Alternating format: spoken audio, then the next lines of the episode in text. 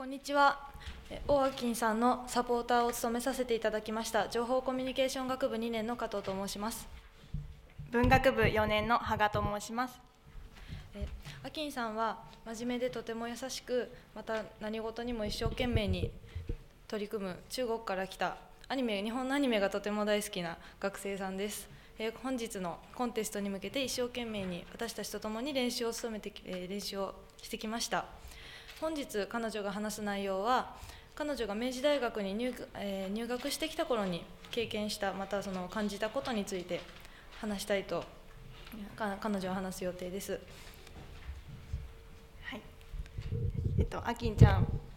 えっと、今までたくさん練習してきたのであの自信を持って頑張ってくださいあと今日はちょっと手作り感満載なんですけれどもあの割り箸で作った中国と日本の国旗をちょっとここに置いて発表していただきたいと思います、はい、ではせーの。あきんちゃんじゃあよ。ありがとうございます。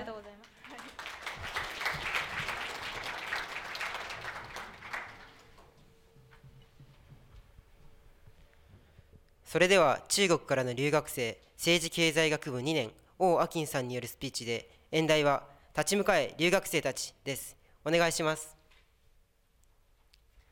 こんにちは。留学生の皆さんは初めて日本に来た時の気持ちを覚えていますか？私はとても幸せでした。日本という国に関心を持ち始めたのはアニメがきっかけでした。アニメから日本の文化の魅力に気づき、さらに好きになりました。日本の留学ビザを手にした時やっとこれから日本で生活できるぞと思い緊張しながらもワクワクしていました日本での1年目の生活はとっても楽しく過ごせました。2年目は大学受験のため一生懸命に勉強をしました。そして日本に来てから3年目大学に入学した後私は地獄に落ちたのです。初めてクラスに出席した時これからクラスメートになる学生たちはみんな日本人であることに気づきました。心の準備ができていなかったせいでまるで私は別世界に入り込んでしまったようでした。しかしこれからが日本での日本で日本での本番の留学生活彼日本人の友達を作って彼らと付き合っていくことは私がこの2年間ずっと憧れていたことだから心配や不安はいらないと考えていました。ですが思う通りにはいきませんでした。その原因は言葉の壁です。周りとの距離が大きくて一緒に後期を聞いたり学食で昼ご飯を食べたりしていても何が違うと感じました。日本語の使い方もいちいち考えなければならないし自分の振る舞いがおかしくないかいつも心配し心配していました。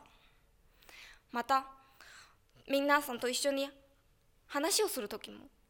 たまに日本語を聞きと取ることができず話を中断して意味を聞くのはみんなに迷惑がかかってしまうので分かったふりをしていました。このことが原因で残念なことに日本人と一緒にいることに疲れを感じるようになってしまったのです。この結果しばらくは中国人としか一緒にいられませんでした。私は逃げたの逃げたのです。母国に帰り両親に会いたくなりました。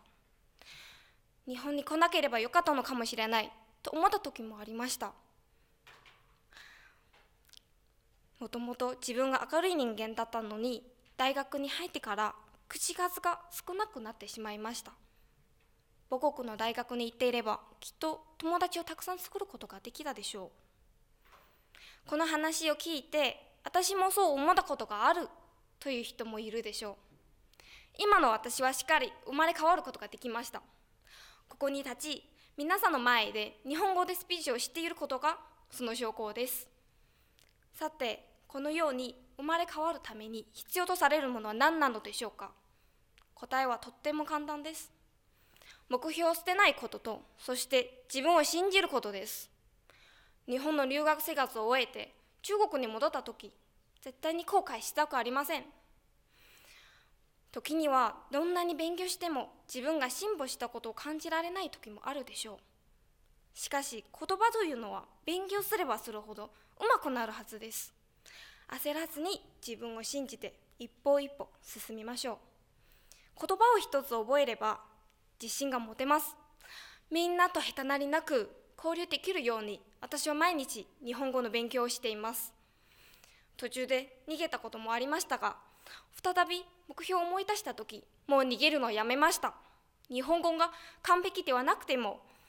日本人の友達とたくさん話をしています。話をすればするほどみんなと親しくなります。知り合いもどんどん増えて私に話しかけてくれる人も多くなりました。日本に留学してよかったといつか思えるように日々努力していきたいと思います。